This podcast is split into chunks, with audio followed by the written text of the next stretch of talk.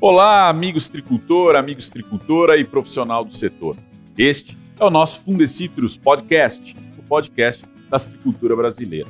Sejam muito bem-vindos, muito bem-vindas. Mais uma vez, hora de ampliarmos o nosso conhecimento sobre a agricultura. Como é bom ter você aqui com a gente, na tela do seu computador, na tela do seu celular. Hoje, nós recebemos aqui nos nossos estúdios do Fundecitrus os pesquisadores da casa Renato Bassanese e Franklin Bellau. A nossa prosa é sobre greening, assunto muito importante. É possível reduzir os sintomas dessa doença? É, que produtos podem ser utilizados no pomar com esse objetivo?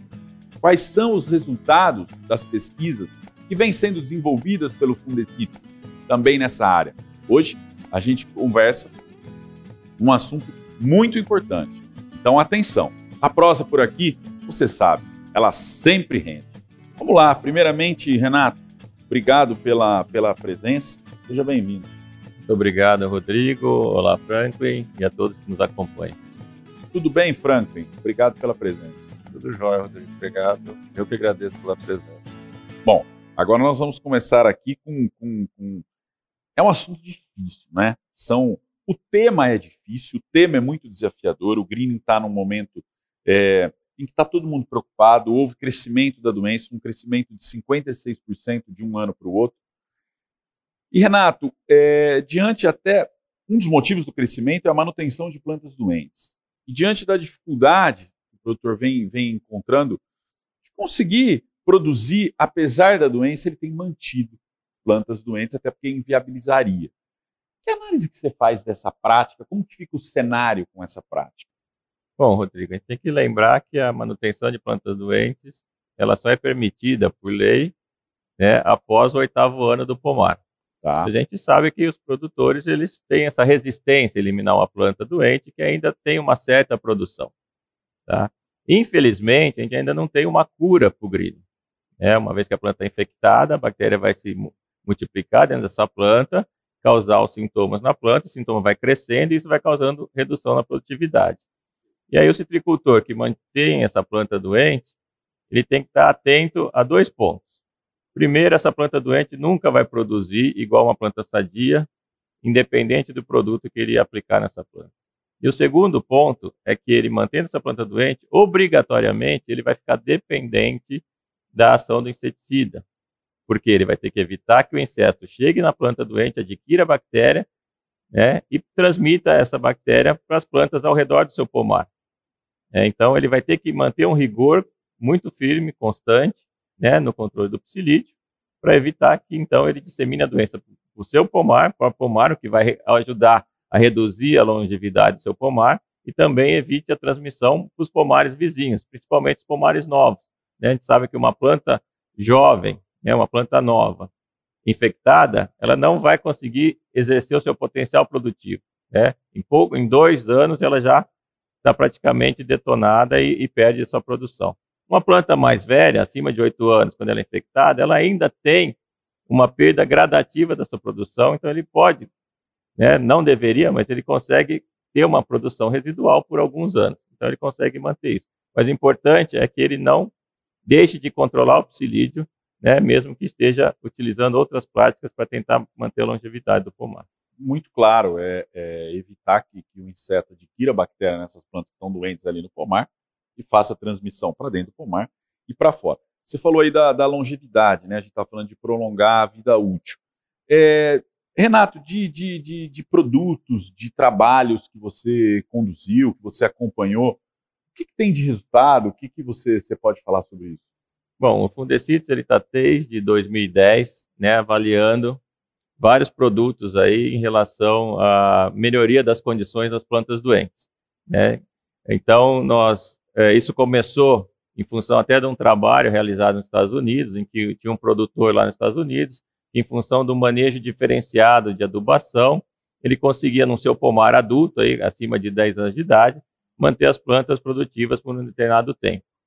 Então, até surgiu lá o, o tratamento do Mauriboid, que era o nome do produtor, né? Em função disso, veio muito questionamento dos citricultores para o Fundecitos, e nós iniciamos, junto com o pessoal do Centro de Cultura, especial do Centro de Cultura, né, o doutor Disseu, o doutor Quágio, o doutor Boareto, né, a parte de nutrição. O que, que a gente poderia avaliar em relação à nutrição, em relação a essas plantas doentes, para ver se elas melhorariam a sua produtividade e deixariam de perder em produção. Né? Então, nós iniciamos esse projeto, um projeto bastante grande, com repetições, um delineamento experimental, quantificação, avaliação de severidade, avaliação de incidência de plantas doentes, avaliação de queda de frutos e avaliação da produção individual das plantas diferentes níveis de severidade.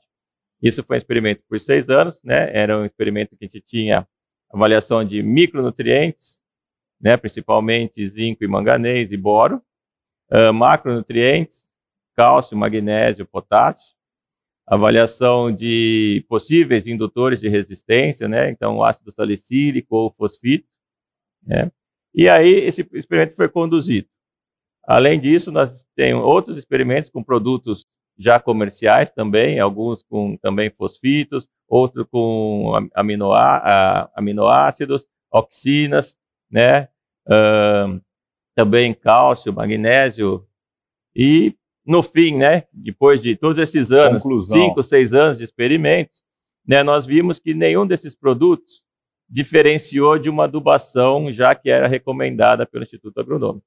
Tá bom. Que está lá no boletim 100, adubação de citros. Inclusive, né? né, Renato, alguns produtos você avaliou por mais de uma vez, né? Sim, nós repetimos os experimentos, não foi só em uma propriedade, não foi só em um talhão, foram vários talhões, várias propriedades. E o que a gente observou assim, nenhum produto foi capaz de não deixar a planta doente. Então apareceram novas plantas doentes ao longo do tempo, mesmo com a aplicação desses produtos. Tá. Nenhum produto foi capaz de reduzir o progresso da severidade da planta. O que é esse progresso da severidade? É o tempo para que a planta seja tomada por, pelos sintomas da doença. Né? E nenhum também reduziu a perda de produção. Então, gradativamente, a produção foi sendo reduzida é, em todos os tratamentos, né? E, e aí fica aquela pergunta: será que vale a pena eu gastar mais num produto né, mais caro, que são aplicações mais caras, né, nesse manejo reforçado, ou seguir a recomendação de uma boa adubação, que isso já vinha sendo feito há muito tempo? A gente apenas observou de vantagem é a correção de algumas deficiências de, de nutrientes que eram induzidas pelo greening. Por exemplo, o greening acaba induzindo deficiência de zinco. Então, quando você aplica foliar um, uma fonte de zinco, a você corrige essa deficiência. Saltada. A folha fica mais verde, mas o mosqueado, que é o sintoma típico do green, ele não desaparece. A queda de frutos não desaparece, o fruto continua deformado. Né? Então você tinha uma melhor aparente, vamos dizer assim. Um... Você tem uma melhor aparente da, da planta, mas em termos de produção, não houve uma resposta que justificasse a adoção de uma medida adicional, além de uma adubação convencional. Que já vinha sendo feita. Já vinha sendo feita. E aí nós avaliamos mais de 20 tipos de, de, de produtos ou mistura de produtos, pacotes aí, até hoje. Muito bem. É, Franklin, vamos, vamos conversar um pouco aqui. É, você falou do, do que começou em 2010, é motivado pelos Estados Unidos. Vamos falar da Flórida. A gente sabe que a incidência lá é muito alta. Fala-se em mais de 90% é, de incidência de plantas doentes.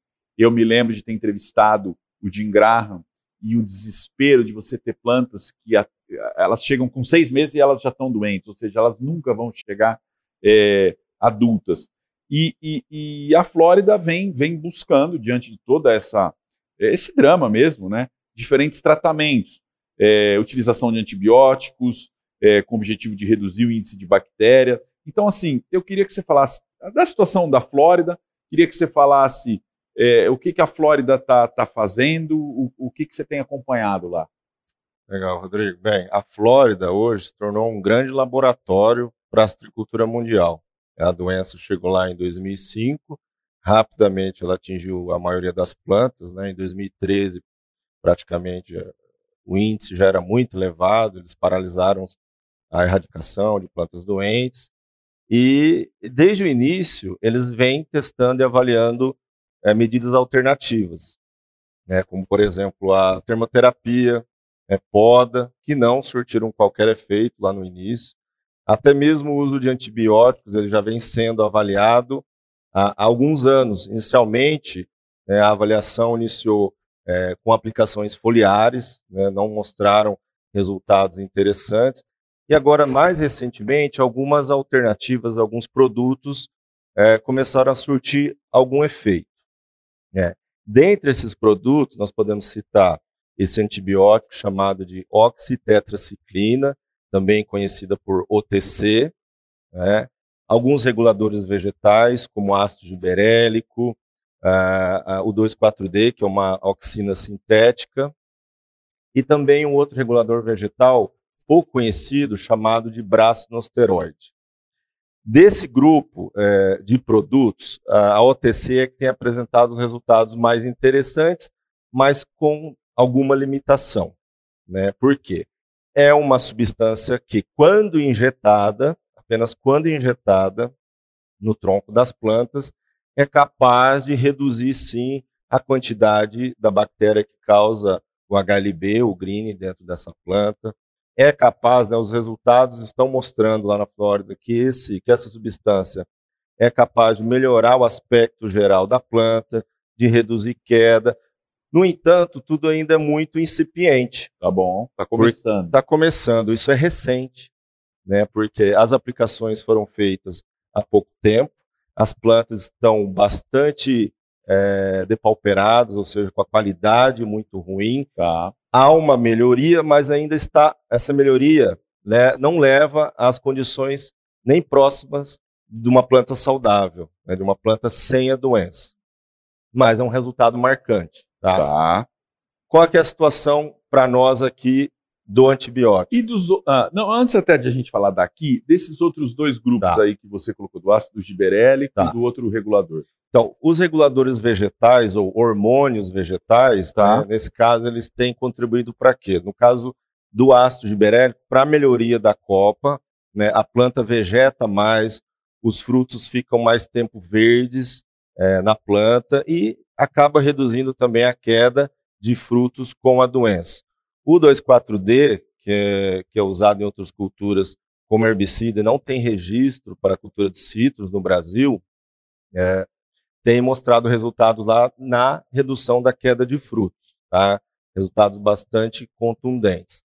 Mas é importante ressaltar que esses produtos, eles são, o uso desses produtos é bastante, é, tem que ser bastante cauteloso, porque ele pode funcionar como remédio, ao mesmo tempo com um veneno, né? fazendo um, um, paralelo com o que a gente conhece com a, com a medicina. Por quê? Se ele for aplicado no momento certo, ele pode trazer benefício, mas se ele for aplicado no momento errado, ele pode trazer grandes prejuízos para as plantas, tá. como abortamento de flores ou até a redução do florescimento.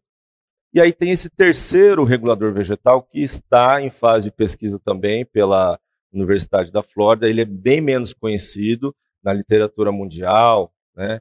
E a gente está acompanhando é, de longe, é, fisicamente, mas de perto, em termos de resultado, em contato com os pesquisadores, a evolução desses resultados com os brasinosteroides.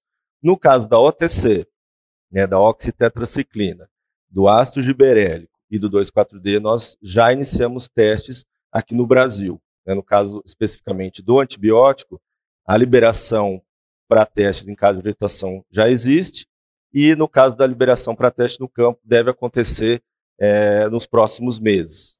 O Frank, é, até... eu só, só, queria complementar um pouco. Vai lá, que, Renato. Que mesmo esses produtos né, são aplicações mais caras, né, são aplicações caras, não são produtos baratos de serem utilizados pelo agricultor. E o que, o que a gente tem observado na Flórida, recentemente eu estive lá, né, nos pomares, visitando alguns experimentos com esses produtos, o que, eles, o que a gente observa é que a planta ela tem uma sensível melhora, mas a planta não atinge o seu potencial como se fosse uma planta sadia.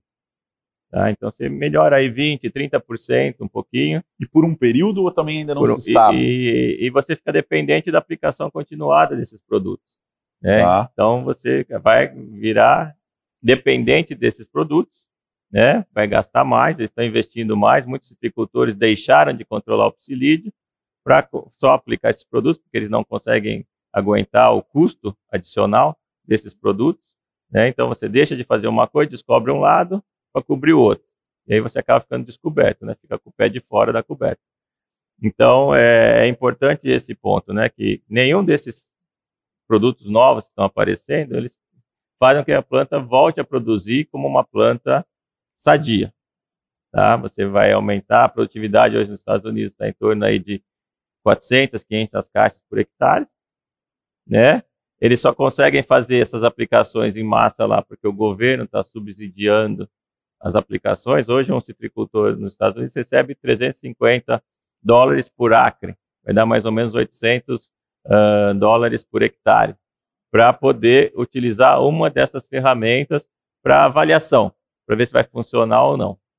Tá? Então, a gente precisa ter muita cautela né, na introdução dessas novas tecnologias, né, e isso é o que o Fundecista está tá, tá buscando agora, com cautela, para que o produtor não acabe investindo muito numa coisa que pode não dar resultado no final. Vocês estão sempre, você estava dizendo, estou acompanhando de longe, mas estou acompanhando com, com, as pesquisas, você acabou de dizer, tive lá recentemente, vocês estão, como é que está essa... exatamente, o que a gente enxerga como uma possibilidade mais, é, com resultados mais palpáveis, mais é, né? próximos né? e concretos, né? com algum nível de resultado, nós estamos abrindo linhas de pesquisa aqui no Fundecitos, ou com parceiros, mas não só este, nós também temos linhas de pesquisa com produtos e substâncias que ainda não foram exploradas para é, esse viés de controle da bactéria internamente da planta. E o objetivo nem é a cura, é realmente minimizar. a redução, minimizar a quantidade de bactérias dentro da planta.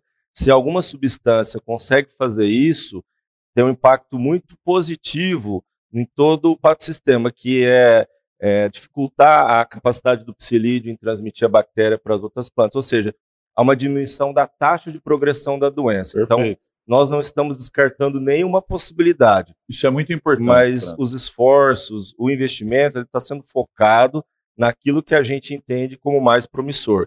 E aquilo que ainda é prematuro, estamos observando e analisando, mantendo contato com os pesquisadores. É, tudo que a gente queria é que houvesse uma solução né, houvesse um remédio. Todo mundo, né? Todo mundo quer, né? Não só os pesquisadores, mas os, os citricultores, né? E o mundo inteiro está buscando essa alternativa. Sim. Até que a gente encontre uma planta resistente, né? Que a gente consiga desenvolver e ter uma planta que seja resistente à, à bactéria do green, né? E mantenha a sua produção.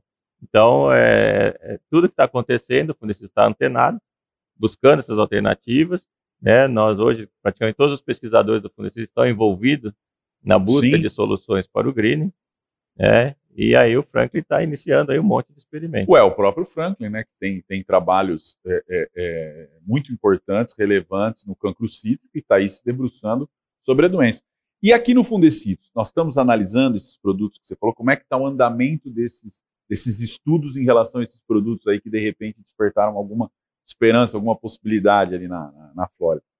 É, existem estudos já em andamento em caso de vegetação, depende do, do produto ou do assunto. No caso, por exemplo, o antibiótico. Da, do antibiótico, existem trabalhos em caso de vegetação tá. no Fundecitrus, com resultados interessantes, né, reproduzindo de certa forma o que foi visto lá na Flórida. E o próximo passo é justamente o início das avaliações no campo após a autorização do Ministério da Agricultura para o início desse tipo de avaliação. Tá. Uh, os reguladores vegetais também, principalmente ácido berélico 2,4-D, também estão em avaliação né, em propriedades, né, com parceiros, produtores, em áreas com alta é, incidência e severidade de HLB. Como eu comentei também, outras substâncias diferentes, né, que não tinham ainda sido estudadas né, contra a bactéria, né, estão também em fase de estudos, principalmente ainda em caso de vegetação, e outros assuntos que porventura surjam, nós estamos sempre atentos, ah. não descartamos nada. O que acontece é que em algum momento nós temos que priorizar aqueles que o senso crítico do grupo, né, dos pesquisadores, não só do Fundecitos, do exterior ou de instituições parceiras, indicam que sejam mais interessantes para as avaliações. Inclusive produtos comerciais que já estão sendo vendidos e aplicados pelos citricultores. Né? A ideia do Fundecitos é dar.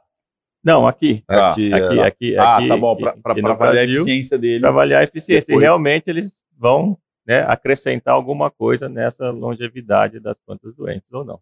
É, o que chama atenção no caso da Flórida, você tinha um parque ali, que era vanguarda, com capacidade potencial até de 240 milhões de caixas. A última safra, qual que era a expectativa? Era 28, fechou 16. 16 por causa do furacão. É, mas era 28 a, a estimativa inicial e fechou com 16. E esse ano? E esse ano está com 21 Quer dizer, mais que o 16, mas por causa do furacão. Mas menos fazer... que o 28. O 28. Antes do furacão, exato. Tá. É, é uma situação lá bem, bem, bem, bem difícil, mas que pelo menos para a gente tem a oportunidade de, poder é, fazer comparação. Por né? isso que eu comentei que hoje a Flora funciona como um grande laboratório. Então, se existir nesse momento algum produto, tecnologia que é capaz de recuperar uma planta com HLB ou de combater a bactéria lá dentro da planta, isso vai aparecer rapidamente lá. Então, a, a Flórida vai ter interesse na utilização desse produto se ele for desenvolvido em qualquer parte do, do mundo, claro. seja na Europa, no Brasil na Ásia, ou até mesmo lá, né, que gast... onde foram gastos aí bilhões de dólares na tentativa de se encontrar uma solução e até agora isso não ocorreu. É, a indústria da Flórida não estaria da forma que está se uma solução já existisse. Se existisse uma solução, não estaria produzindo 20 milhões é, perda de mais de 90% do que já foi esse, esse potencial de produção, né? Exatamente. É, Renato, no mercado, há muitos produtos hoje que prometem melhorar as condições das plantas doentes, né? Então, assim, eu, eu, eu queria, e o, o Franklin também pode, pode complementar, que o citricultor está ali, tá, tá numa situação difícil. Em algumas áreas essa incidência é muito alta, chega a 70%. E aí você tem produtos prometendo é, melhorar a condição da planta. Do que a gente, é, é, Fundecitrus, trabalha aqui? O que, que, você pode dizer do que, que já foi testado? O que, que, que é possível dizer para o citricultor? É, na verdade, é, a gente tem que dar uma orientação para o citricultor para ele poder ser mais assertivo e mais conclusivo né, em relação à eficácia ou não desses produtos. Tá. Então, nós estamos desenvolvendo um guia de orientação né, e que basicamente tem alguns pontos importantes. Ele nunca deve aplicar esses produtos na sua área total de uma única vez, porque ele perde a comparação. Tá bom. Né? Então é sempre importante ele escolher alguns talhões da propriedade para aplicar esse produto e nesses talhões ele separar algumas áreas em que ele vai manter o seu tratamento convencional, a sua adubação, a sua fertilização, irrigação convencional, do jeito que ele fazia antes, e ao lado ele coloca a aplicação do tratamento, para ter esse comparativo. Para poder observar. Tá? Porque se ele fizer tudo uma vez, ele perde essa comparação, ele vai achar que melhorou ou que piorou, mas, não mas ele como... não sabe em relação a quê. Perfeito, perfeito. Tá? Então, manter uma área controle, em que ele faz o, o padrão, e manter a área tratada. Né? E aí, nessa área tratada, ele vai, é importante que ele selecione as plantas que ele vai avaliar que elas têm o mesmo nível de severidade inicial da doença, a mesma porcentagem da copa tomada pelo sintoma. Comparar coisas iguais. Comparar coisas iguais. Para ele não estar tá comparando uma planta sadia, onde ele fez o tratamento novo, com uma planta doente, onde estava o tratamento convencional, por tá. exemplo. Né? Porque aí ele está tirando uma conclusão enviesada. Perfeito. Né? Então, separe plantas com nível é, inicial de severidade, o nível intermediário e o nível final. Depende de cada depois do, é, né? depois, da, da, depois do tratamento, né? Na próxima colheita ele vai ver, ó, bom, aqui onde eu fiz o tratamento na planta nível 1, comparado com onde eu fiz o tratamento convencional, deu diferença? Não deu. Essa planta que estava mais afetada, eu consegui recuperar em relação a outro tratamento ou não? E para ele saber disso, ele precisa fazer algumas avaliações mínimas, né? Como a severidade, a evolução da severidade ao longo do tempo e principalmente queda de frutos. Né? Ele pode marcar alguns ramos, em cada uma dessas plantas é, selecionadas com diferentes severidades e acompanhar isso no final. Então, os produtores podem fazer isso nas propriedades para gerar um mínimo de informação ao final da safra. Isso seria ideal que fosse feito por algumas safras e não ficar apenas é, baseando as conclusões em informações visuais, em vídeos. Então, ah. é importante gerar dado, ter essa informação numérica é, do desempenho de cada tratamento para se chegar à conclusão sobre a possível eficiência de um determinado produto. Perfeito. É, é importante que ele quantifique. Exato. Né? A gente vê muito assim, ah, esse pomar está mais verde que esse. Mas tudo visual. Mas quanto né? que ele produziu a mais do que esse? Uhum. Né? Então, você medindo a produção, a taxa de queda, a evolução da severidade, você consegue fazer essa comparação. Tá. E aí, no, no final, o mais importante é você saber, bom, eu tive um aumento de produção. Esse aumento de produção pagou esse tratamento adicional? Né? Pagou o investimento, que é que a gente chama de análise custo-benefício. Valeu a pena eu ter aplicado isso? Eu, eu gastei, gastei lá mil reais por hectare, mas eu produzia mais só 500 reais por hectare. Tá Aí não valeu a pena. O que é comum tá. também é alguns produtores utilizarem esses produtos no final do inverno, não deixarem a testemunha, as plantas vão vegetar naturalmente com das chuvas, essa brotação tende a ter um aspecto melhor, não ter os sintomas da doença ainda, o que leva à, à percepção de que houve um benefício pela aplicação desse produto. Né? Principalmente quando não há, como o Renato comentou, esse tratamento testemunha a faixa não pulverizada, a faixa com as plantas não tratadas. O que você está pedindo é para ter um rigor mínimo, é, para realmente mínimo. poder ter, ter algo metodológico aí, né, no resultado. Não se não... trata de um experimento científico, mas um, como você disse, rigor mínimo para se avaliar uma possível eficiência do produto. E do que vocês testaram aqui, do, do que tem aí que o pessoal é, é, usa, que é desses produtos que são prometidos como melhor, alguma centelha de. Ah, infelizmente ainda não, Rodrigo. A gente quer muito que apareça algum produto que, que cure a planta e faça com que a produção dela, da planta doente aumente, mas até o momento a gente não concluiu nada. Tá, de novo, é, é talvez muito próximo do que você estava dizendo no início, né? Plantas com deficiência recebem aí algum grau de, de, de nutrição e dão aquela saltada inicial. Isso acontece principalmente em pomares mais velhos que é, foram infectados pela bactéria quando já tinham provavelmente mais de 8, 10 anos, as plantas já estavam formadas, essas plantas acabam sofrendo menos ao longo dos anos com a doença ou pela doença, então há uma menor redução da queda de frutos. Então, a utilização de um tratamento complementar é, tende a mostrar resultados é, interessantes na mudança do aspecto da planta, na melhoria da coloração, mais ainda nesses pomares mais velhos já formados, que não passaram a fase jovem, infectados né, com a presença da doença. Bom, no resumo do resumo do resumo do resumo, nós temos o seguinte: na Flórida ainda não temos nada é, é, concreto, real. Se tivéssemos, a Flórida não estaria produzindo 21 milhões é, de caixas de laranja, quando já produziu 240 milhões. É, nutrição, não. Reguladores, algum resultado incipiente para queda de fruto, mas também longe de, com, com alguns perigos, inclusive. É, antibióticos, viu-se ali um, algum potencial de redução, mas ainda também nada que reduza, é, é, é que aumente a, a, produção, mas estamos testando também. Os resultados não têm sido consistentes. Né? Peptídeos estão sendo avaliados Peptídeos. também. Né, sem resultados ainda promissores. Então, no resumo do resumo, temos o seguinte: temos uma doença séria e sem cura, com alto poder de contaminação é, devido, também vem a questão do inseto, né? É, é, já trabalhamos isso em outros podcasts, da resistência é, a, a, inseticidas, enfim. Então, temos um quadro sério. Não havendo cura, resta prevenção. O que, que o agricultor tem que fazer? A prevenção hoje ainda é baseada né? Eliminação da fonte de inóculo, que são as plantas doentes, o controle frequente e assertivo do, do inseto vetor, o psilídeo, né?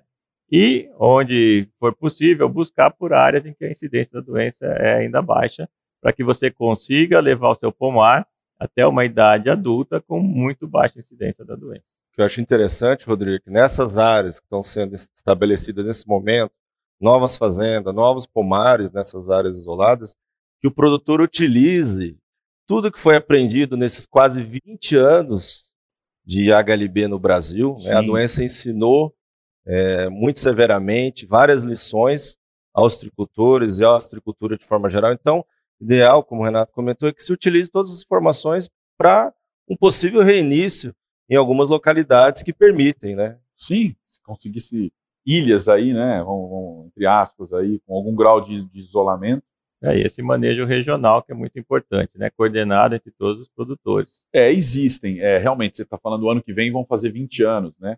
Faz 20 anos da identificação da doença, é, 19 na, na, na Flórida.